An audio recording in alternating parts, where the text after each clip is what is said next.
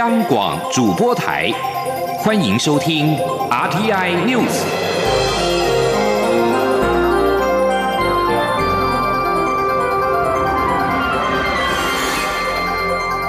听众朋友您好，欢迎收听这节央广主播台提供给您的 RTI News，我是张顺祥。中央流行疫情指挥中心二十七号宣布新增十五例多以美国、英国为主的境外移入个案。这波名单使台湾 COVID-19 确诊人数来到二百六十七例，当中有二百二十七例是境外移入，有四十例是本土的案例。指挥官陈时中也提醒，要做好防疫工作，除了有防疫人员在机场查验以及后续的疫调追踪之外，更有赖国民养成做好居家检疫的工作。请听记者肖兆平的采访报道。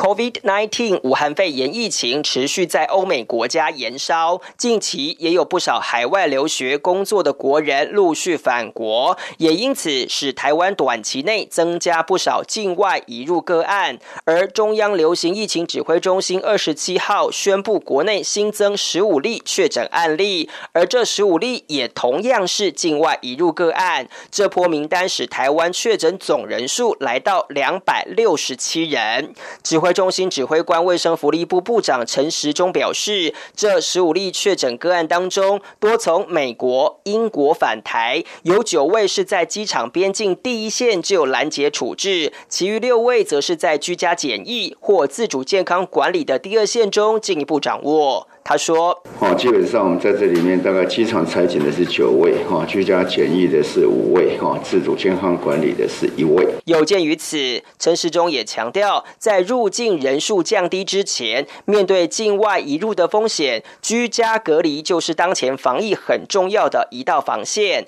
陈时中进一步提醒，一旦居家检疫隔离期间有看诊、饮食等各种问题，都应向各地关怀中心、李干事或一九二。”二专线询问，千万不要贸然出门，跟自己的口袋过不去。他说：“就医当然是一个正当理由，但你必须要跟卫生单位联系，那由卫生单位来安排就医。那当然，哈，你如果一时不知道卫生单位或联络不到，也有李干事，哈，有我们的关怀的中心。”哦，但不能说没有在报备的情况下，哦，就自己以为用自己最安全的方法就去就医，这样会让我们的管制混乱。好，那后面这边是十万到一百万的哈的一个罚的罚款债。陈时中表示，防疫工作除了有第一线的边境拦截之外，还要靠国民素质做好第二线的居家检疫跟隔离工作。此外，更有赖疫调人员在第三线上专业又快速的调查工作，并适时框列裁剪人员。唯有落实三条防线，才能做好防疫工作。中央广播电台记者肖兆平采访报道。有立委质疑口罩的产能增加，但远远不足民众想购买数量，要求行政院要公布口罩配发的数据来杜绝谣言。对此，院长苏贞昌二十七号在立法院答询的时候表示，目前口罩产能平均每天达到一千两百万片，希望还能够再拉高，但全台湾有两千三百万人，还是没有办法达到日产两千三百万片。不过，苏贞昌也强调，政府希望让民众购买口罩更方便、更多元。市面上不可能有人偷卖或者是囤积口罩，若有相关的情势，政府会查办。央广记者刘玉秋报道。武汉肺炎疫情持续升温，民众对口罩的需求不减。民进党立委高嘉瑜二十七号在立法院会总执行时关切口罩的产能提升，但民众买口罩还是得排队，生产增加的口罩数量远远不足民众想购买的数量。建议政府对于口罩的发配应公开透明，避免外界有各种谣言、假消息，重伤行政团队。对此，行政院长苏贞昌答询时表示，口罩原本一天的产量为一百八十万片，现在平均一天是一千两百万片，未来还想再拉高，但随着产能增加，会发配给第一线的医护人员、计程车司机、警察等执勤人员。只要产能稳定到一个程度，实名制购买的数量也可以再增加，希望让民众更方便、更多元购买口罩。苏贞昌也指出，赞同公布相关数据，让民众了解。届口罩去向，若有人囤积，也一定会查办。不容易，现在才刚刚来到一千两百万片，不是已经一千两百万片很久了。第二，虽然一千两百万片，但我们是两千三百万人，所以还不是哎增加到哎每天两千三百万片，也不是这样。第三方面，口罩我们一开始就管制出口了，市面上也不是随便买卖的，所以现在没有可能拿去偷卖，不可能也不准。那未来我们如委员所说，我们这些应该给社会大众知道，这个只要有哪一个囤积，有哪一个在卖口罩，外界马上知道，所以这个我们也会查办。高嘉瑜也关切国产防护衣、隔离衣的产能。经济部长沈荣金则表示，国产防护衣的材料经测试后，效果不输给国外，目前已经在生产，将生产一百万件隔离衣、十万件防护衣，预计三月底、四月会出两批。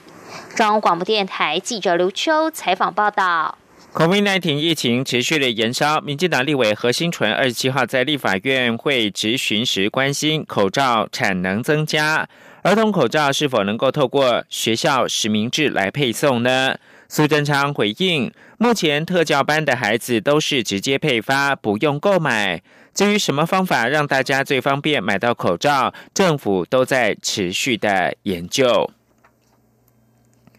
COVID-19 疫情蔓延全球，导致许多活动、演出取消或者是延期。文策会宣布，首波将寄出三支箭，助攻文化内容产业渡过难关。记者江昭伦报道。继文化部宣布将投入新台币十五亿，协助文化界渡过难关后，文策院二十七号也召开线上说明会，由董事长丁小金亲自主持，说明文策院首波产业振兴方案。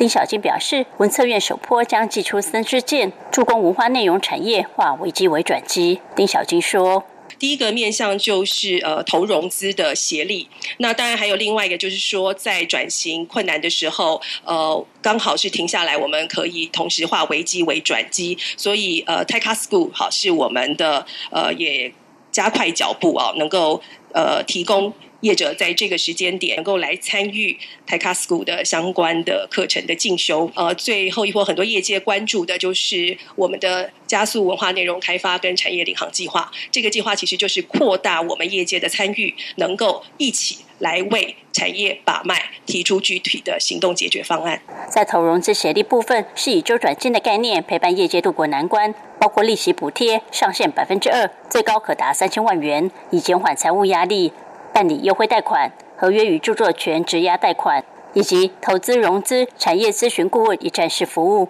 四月起开设 TaiKa School 文策学院进修课程，为人才加值，培养产业化所需技能。初期聚焦产业锻炼所需实务人才，先从制裁法、募资谈判、财务经费等法律财经领域切入，实际对接产业。初期将不收费。文化内容产业领航旗舰计划则是加码预算。低波预算一亿元，以提升台湾文化内容产业产质及商业价值之国际竞争力，鼓励业者持续投入开发台湾原生内容。每案最高补助五百万元，申请期间即日起到四月三十号为止。下半年还会有第二波，预算同样不会低于一亿元。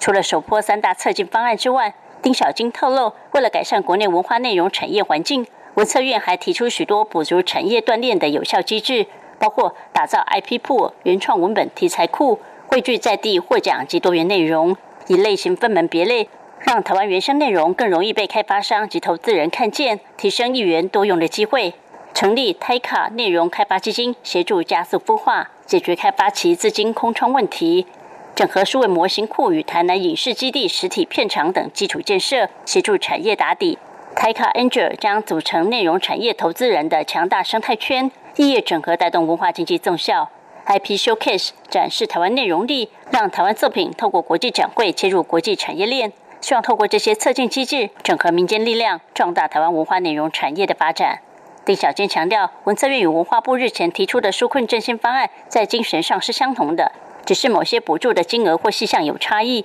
文化内容产业业者可依据各自情况申请最有利相关补助，以渡过难关，也为未来的产业振兴做准备。中国电台记者张超伦台北采访报道。COVID-19 疫情持续在全球打转，由于不确定性仍然是很高，台北股市在连涨三天之后，二十七号受到短期获利回吐卖压的影响，中场下跌三十七点，成为九千六百九十八点，而整个星期是上涨了近四百五十点。陈立信鸿报道。在武汉肺炎疫情的冲击下，美股失业金请领人数破三百二十八万人，远高于市场预期的一百万人，并创下历史新高。至于美国在武汉肺炎的确诊数暴增至八点二万人，超过中国与意大利，成为全球确诊数最高的国家。多项利空再度冲击美股道琼指数。美股道琼周四虽然上涨一千三百多点，且站回两万两千五百点大关，不过亚洲股市二十七号交易期间，美股道琼期货指数却呈现震荡起伏。在雅股陆续收盘前，期指更呈现下跌，也影响雅股表现。包括韩国股市、中国股市和早盘相比，涨幅都缩小。深圳股市更是收黑，台北股市。市也在短期获利回吐卖压影响下，中场下跌三十七点，跌幅百分之零点三八，收九千六百九十八点。不过，台股本周在美国寄出无限期量化宽松措施，再加上新设信用借贷机制，以维护投资及企业发债以及刺激市场的流动性，也让美股不再破底。包括台北股市等亚洲主要股市都受激励，台股本周也出现收红，上涨四百六十四点。分析师许博杰说。其实这个礼拜哦，对多头来说可以说是这个可以喘息的一周哦。毕竟整个这个台股的指数哦，在整个周线上哦，它是明显哦呈现一个这个大涨的这个情形哦。周线是大涨了四百六十四点哦，涨幅是高达百分之五。那如果说以高低点的差距来看哦，其实就像刚才说的是来到一千四百点之上。汇市部分，新台币对美元汇价今天收盘小升七分，收三十点二三六元。本周共升值六点六分，升幅百分之零点二。分析师认为，在台台股短线呈现反弹，新台币也相对有较强势表现。未来新台币汇价是否能够重返三十点一元关卡，也代表外资是否持续归队台股。中国电台记者陈琳信鸿报道。而刚刚记者提到了确诊病例数在美国是八万多人，不过经过台北时间一个晚上呢，美国的确诊病例数已经是破十万了。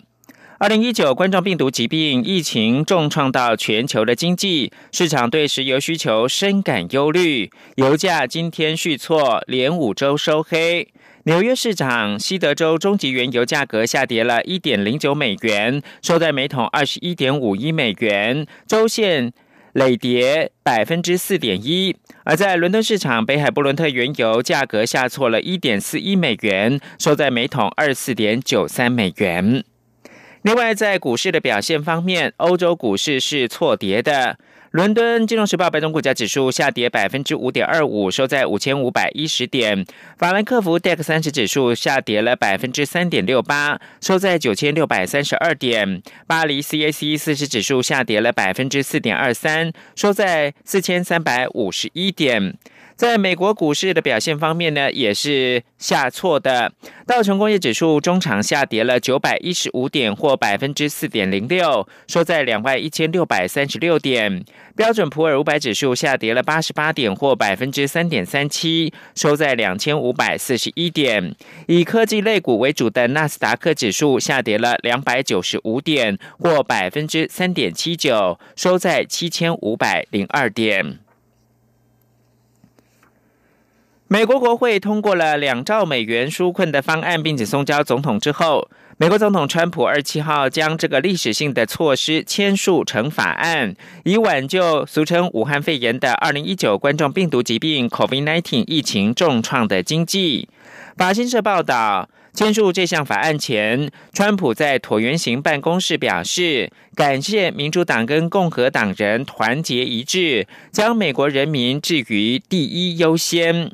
在川普颁布这项美国史上最大规模的联邦经济干预措施之际，美国通报一万八千起武汉肺炎的确诊病例，而致死病例接近了一千五百人，而总体的这个呃确诊病例数呢，是在美国突破了十万。我是卫生福利部疾病管制署防疫医师苏伟如。武汉肺炎非常时期，降低集会频率及保持适当距离，避免参加人数多、近距离、长时间的大型活动，可以预防被传染的风险。尽量与他人保持一公尺距离，随时保持手部卫生，选择以空气流通的场地为主。活动主办方需随时关注中央疫情资讯，并提供完善防疫计划。本身具有慢性病或身体不适者，都应避免参加集会活动。由政府请安心资讯由。关提供。现在是台湾时间清晨的六点四十五分，又过了三十秒。我是张顺祥，继续提供新闻。美国总统川普在美东时间三月二十六号正式签署生效《二零一九年台湾友邦国际保护暨强化倡议法案》，简称台北法案。总统府表示呢，诚挚感谢，并强调台湾将继续的强化跟美国及其他理念相近国家合作，让台湾有更多贡献国际社会的空间。央广记者欧阳梦平的采访报道。总统府发言人张敦涵指出，这项法案由美国联邦参议院外交委员会亚太小组主席贾德纳以及联邦众议员匡希恒分别在参众两院领衔提出，并分别在三月四号、十一号相继于众议院、参议院通过，现在由川普签署生效，正式成为美国国内法。总统府对此表达由衷的欢迎和诚挚的感谢。他说：“对于有这个美国。”不管是行政部门或是国会，呃，就台湾在国际的参与、这个伙伴的关系以及全球外交的全力支持哦，总统府呃代表政府跟所有的台湾人民表达由衷的欢迎跟诚挚的感谢。张敦涵表示，美国是台湾最重要的国际合作伙伴，台湾将继续与美国及其他理念相近国家强化合作，并在共享自由、民主与繁荣的价值基础上强化伙伴关系。台湾会尽力贡献良善力量，争取更多国际参与的空间。中央广播电台记者欧阳梦平在台北采访报道。台北法案在美国总统川普签署之后正式的生效，立委关切是否影响到未来台美间美猪美牛进口谈判呢？对此，行政院长苏贞昌表示，美国相继通过有台法案，对台湾国际参与跟台美关系非常正面而且有利，未来台美间的贸易谈判会以保护国人健康。符合世界标准，并以科学依据作为最高的准则。记者刘玉秋的报道。日前，经美国联邦参众两院院会通过的台北法案，在美国总统川普签署后正式生效。这也是继台湾旅行法后，美国再一个以台湾为名的国内法。国民党立委林德福二十七号在立法院会总执行时关切，台北法案通过后对台美关系是否绝对正面且有利？行政院长苏贞昌表示，美国相继通过有台法案，对台美关系有正面帮助。那现在这个签署。也对于台湾，无论是在国际参与，无论台美关系，都是非常正面，有都是正面哈。林德福也进一步追问，台北法案通过后，是否会影响美猪美牛的进口谈判？苏贞昌说，台美贸易关系非常绵密，会秉持双方互惠有利进行，符合国际标准等原则进行谈判。看到整个 WTO 的体系里面，对于贸易都会彼此怎么样互惠有利，也都有一定的规则。台湾我们国家在蔡总统领导下，政府始终都是保护国人健康，健康哈，符合世界标准，好，以科学依据来做。为最高的准则。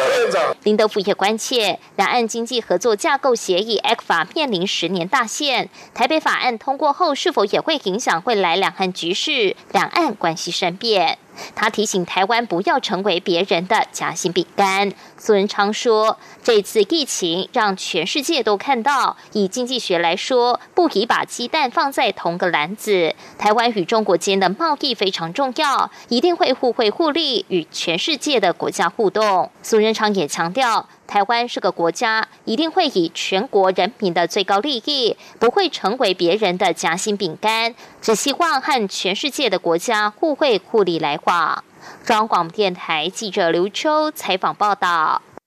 因应疫情，避免群聚，立委范云、武立华、台湾少年权益与福利促进联盟的秘书长叶大华，在二十七号举行了立法院首次的线上记者会，说明提案推动十八岁公民权入宪的进度，期待在这届立委就能够完成修宪跟修法的相关工作。王兆坤报道：十八岁公民权，这届就实现。两阶段修宪，十八岁优先；两阶段修宪，十八岁优先。范云表示，推动十八岁公民权入宪，共有修宪、修宪委员会、公职人员选罢法、总统、副总统选罢法等四项提案，是目前相关议题最完整的提案。叶大华指出，根据美国中情局网站资料，全球两百三十五个国家及地区，包括台湾在内，只有十二个国家没有十八岁投票权。我们是民主国家最后一名。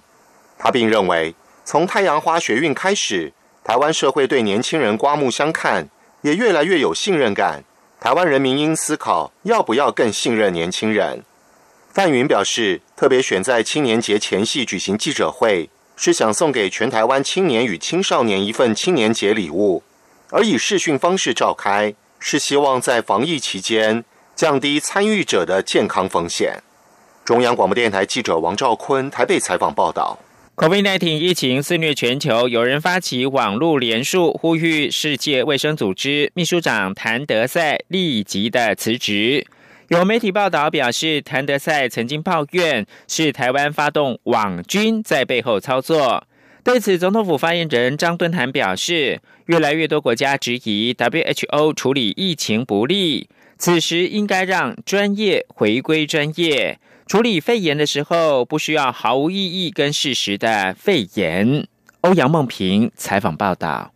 有来自加拿大的网友在网络上发动连署，指武汉肺炎在全球的确诊及死亡人数都暴增，与世界卫生组织秘书长谭德赛低估疫情有关，因此认为谭德赛不适任，应该立即辞职。到二十七号下午，已经有将近六十万人连署，但有媒体指出，根据外交消息，美方曾经私下透露，谭德赛认为网络上出现大量批评他亲中以及不适任的言论，是台湾发动。网军在背后操作，更指台湾争取参与 WHO 是另有政治目的。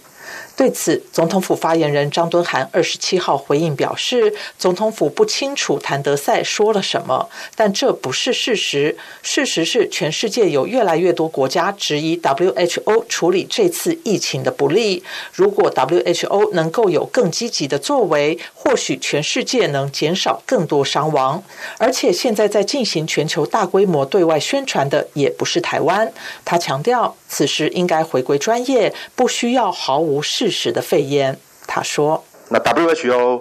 呃，应该是引领全球人类健康文明很重要的一个推手的角色，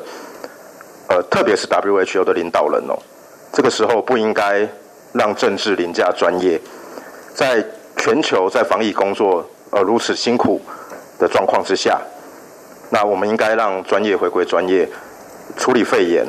最不最不需要的哦，其实是毫无意义。”毫无事实的肺炎。另外，中国民航局二十六号发布公告，大幅限缩飞至国外的航线与班次，这是否会影响即将在二十九号及三十号启动的第三批武汉包机？张敦涵表示，目前相关工作正在积极准备，也在与对方协调当中。他并强调，在中央流行疫情指挥中心公布定时定点包机模式的专机方案后，网络上或舆论界出现一些不实言论，包括票价过高等，相关部门。都已经澄清，政府防疫优先、弱势优先，以及以最高规格标准将国人接运回台的初心不会改变。中央广播电台记者欧阳梦平在台北采访报道。